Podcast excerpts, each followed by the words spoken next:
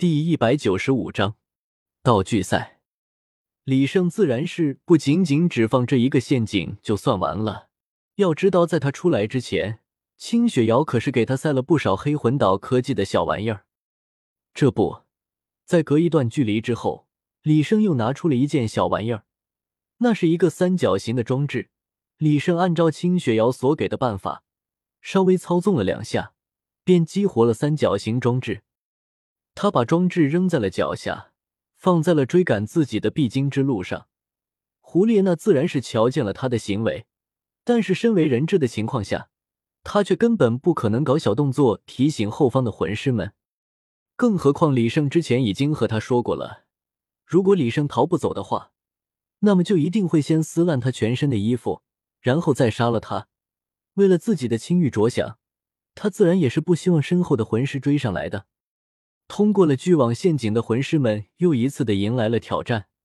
就在他们重整旗鼓，再次的追上来的时候，被李胜丢在脚下的三角装置却是感应到了他们的到来，微微的亮了起来。砰！只听得一声巨响，三角装置从地上炸起，飞上了高空。由于来的突然，这些魂师们根本就没有来得及躲避。只能眼睁睁的看着三角装置在自己的眼前越来越亮，越来越亮。轰！三角装置爆炸了开来，其威力足以比拟魂圣的一击。虽说在追赶李胜的人群中，至少都是魂圣级别的存在，但是这三角装置的爆炸范围实在是太大了。如果不防御的话，哪怕是魂斗罗，也有可能会受伤。众人只能再次的被拖慢了脚步，连续两次吃瘪的众人此刻变得小心了许多，但还是防不住李胜那花样百出的各种魂导器。有时在半空中飞着飞着，突然被旋风卷起；有时则是极致的动气；又或者是在吃够了亏之后，选择在地面上行走，却被突然而来的地刺陷阱刺破了脚掌。好端端的一场追杀与逃命的生死大戏，竟然生生的被李胜完成了道具赛。不仅仅是在物理上，李胜还在心理层面上对他们制造打击。就在他们渐渐的习惯陷阱的出现的时候，李胜有时拉长，有时缩短摆放陷阱的距离，有时候甚至一连布下两到三个，更会别出心裁的在左边和右边的方向布置陷阱。这让他们不得不花费大部分的精力来思考、排查可能出现的陷阱。被李胜控制着的胡列娜早就看呆了。虽然他不清楚李胜所丢下的魂导器的效果，但是身后的魂圣和魂斗罗没那么久了，都没有追上来，显然是李胜的陷阱起到了作用。对于李胜的身份，胡列娜渐渐有了一些猜测。他认为李胜要么是上三宗的密探，要么就是隐秘组织的传人。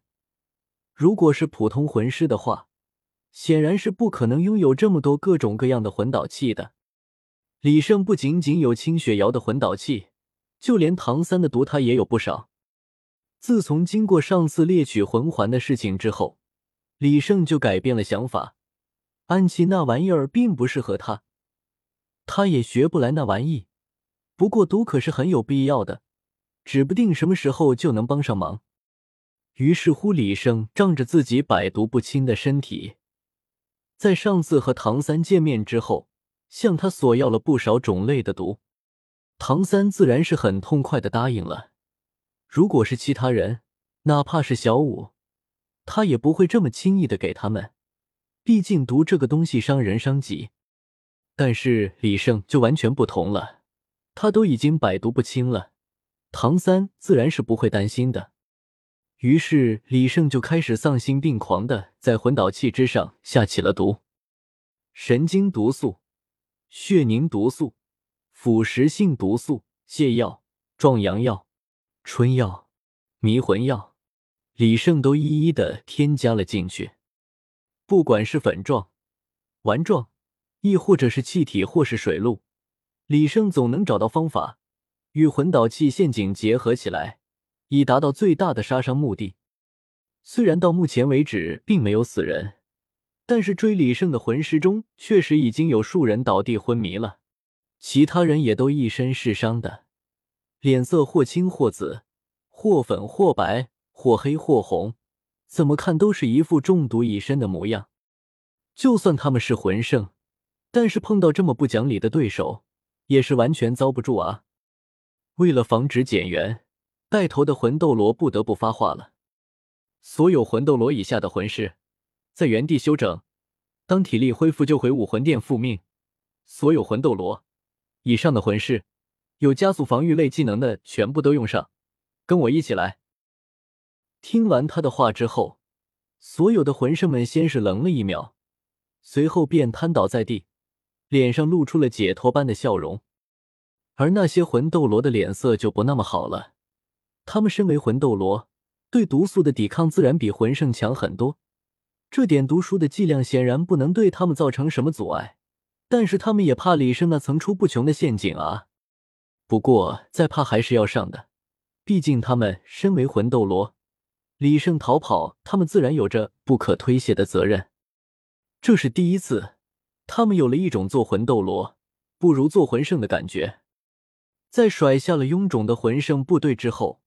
魂斗罗们的速度飙升了一大截，这其中自然有着对李胜的愤懑的功劳。既然憋着气，那就一定要出气，而李胜自然是一个最好的出气筒。如今还在追逐着李胜的，还有着七位魂斗罗，其中四位是有着加速能力的，但是他们却将速度控制在了和其他三位一模一样的速度之上。毕竟谁都不想当那个先被打烂的出头鸟。领头的魂斗罗乃是巨人武魂，他能够变身成为巨人，攻击力和防御力都会大大的提升，自然他是飞行在最前面的。紧随其后的魂斗罗，他的武魂乃是摩尔飞鹰，他的耳力和目力都极为的出色，也正是通过他，才能一直紧紧的跟在李胜的身后，没有被甩掉。自然，他的眼睛和耳朵也是发现了不少李胜的陷阱。第三位魂斗罗武魂则是金刚蟾蜍，防御力强大无比，而且还能够以极快的速度撞击敌人，让敌人遭受到前所未有的重击。第四位魂斗罗武魂是火焰蜥蜴，熔金化铁，一般魂师就连靠近他都难。第五位魂斗罗。武魂是墨水飞鱼，它能够控制水流，不过它的水流却是充满着腐蚀性与毒素的黑水。原本他是一个海魂师，但是因为他的魂技对环境的破坏太大，不得已才加入到武魂殿中。第六位魂斗罗，他的武魂乃是影蝶。虽然蝴蝶武魂的攻击力并没有多高，但是他的幻术和隐身能力却是与生俱来的。如果他有意，就连封号斗罗也很难察觉到他的存在。第七位魂斗罗可以说是他们的核心了，因为他乃是辅助系魂师，武魂乃是连心葫芦。他的葫芦武魂魂技不仅可以储存活物，还可以用来攻击，还有着不错的辅助能力。而且更为 bug 的是，只要找到六个相信符合的魂师，那么他就能将七个人的生命力和魂力连接起来，共享生命和魂力。要么都不死，要死就组团死，这就是他最强大的能力。为此，武魂殿特意将他们分成一组，称之为“葫芦兄弟”。